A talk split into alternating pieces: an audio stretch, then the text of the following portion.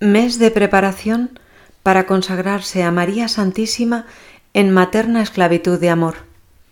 Día 13. Deformación del culto a María. Puntos del tratado 90 a 95. Después de haber declarado las cinco verdades anteriormente enumeradas, San Luis María indica la verdadera devoción, pero antes advierte de la existencia de falsas devociones que se confunden fácilmente por verdaderas. Afirma, pues, el demonio busca llevar consigo a las almas falsificando la devoción a la Santísima Virgen y a Jesús. Consiguientemente, el santo nos hará conocer las falsas devociones a María para evitarlas y la verdadera para abrazarla. Y luego nos dará a conocer entre las diferentes formas de devoción a la Virgen Santa la más perfecta, la más agradable a ella, agradable al Señor y la más santificadora para nosotras, a fin de que la elijamos. El santo continúa diciendo que para él existen siete tipos de falsos devotos y de falsas devociones a María. Primero, los devotos críticos. Estos son los doctores orgullosos que tienen cierta devoción a la Virgen Santa, pero critican todas las prácticas de piedad que las personas simples cumplen inocente y santamente en honor de la Virgen. Ponen en duda todos los milagros y relatos referidos por autores dignos de fe que demuestran los favores y el poder de la Virgen Santísima.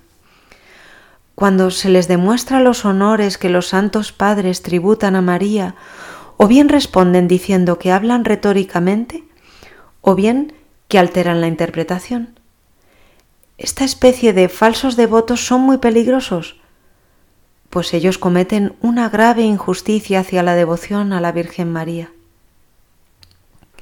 Segundo, los devotos escrupulosos. Son aquellos que temen que por honrar a la Madre se deshonre al Hijo, Ven con gran pesar que delante de un altar de la Virgen Santa haya más personas arrodilladas que delante del Santísimo Sacramento, como si las dos cosas fueran incompatibles y como si los que ruegan a la Virgen no rezaran a Jesucristo por medio de ella. Lo que estas personas dicen, en cierto sentido, es verdadero.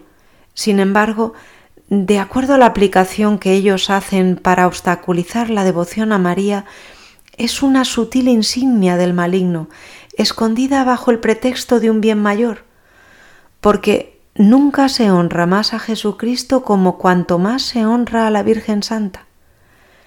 De hecho, se la honra a ella para honrar más perfectamente a Jesucristo, y se dirige a ella como la vía que conduce a la meta hacia la cual tendemos, Jesucristo. La Iglesia en la oración del Ave María bendice en primer lugar a la Virgen Santa y después a Jesucristo. Bendita tú entre las mujeres y bendito el fruto de tu vientre.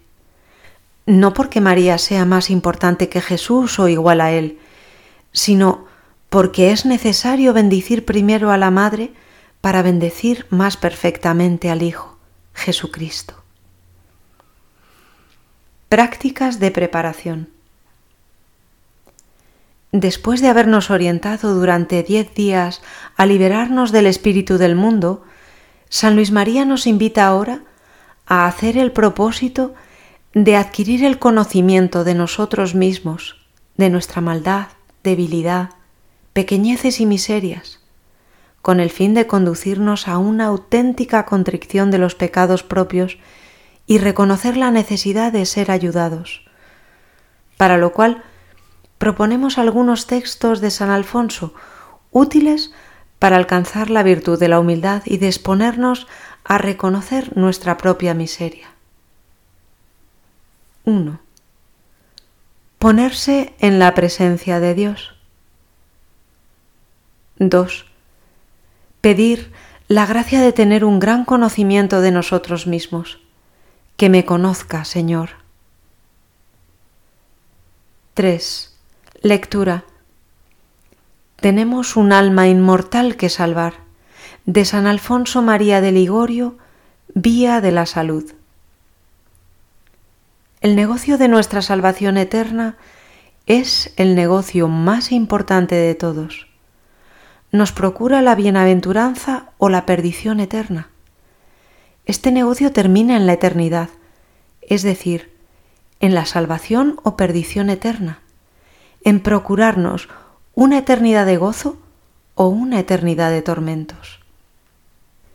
A vivir una vida para siempre feliz o para siempre infeliz. Oh Dios mío, ¿qué será de mí? ¿Me salvaré o me condenaré? Puede ser que me salve o puede ser que me pierda. Y si es posible que me pierda, ¿por qué no me resuelvo a abrazar una vida que me asegure la vida eterna? ¿Y después? ¿Y después, si todos pensaran en la muerte, cuando todo se ha de dejar, o en el juicio en el cual rendiremos cuentas de todo? Eternidad feliz o infeliz, según a cada uno le tocare. Veo, Dios mío, que he olvidado que mi alma es inmortal, descuidando el quehacer más importante de mi vida, cambiándolo por pequeñeces y superficialidades. Me arrepiento, oh sumo bien, de haberos vuelto la espalda, y hoy resuelvo entregarme del todo a vos. ¿Y qué espero? Quizá que vos me abandones y que la muerte me encuentre miserable e ingrato de acuerdo a cómo he vivido hasta ahora. No, Dios mío, yo no quiero daros más disgustos y os quiero amar. Os amo, bondad. Ayúdame tú, María, esperanza mía. Rezamos las letanías del Espíritu Santo.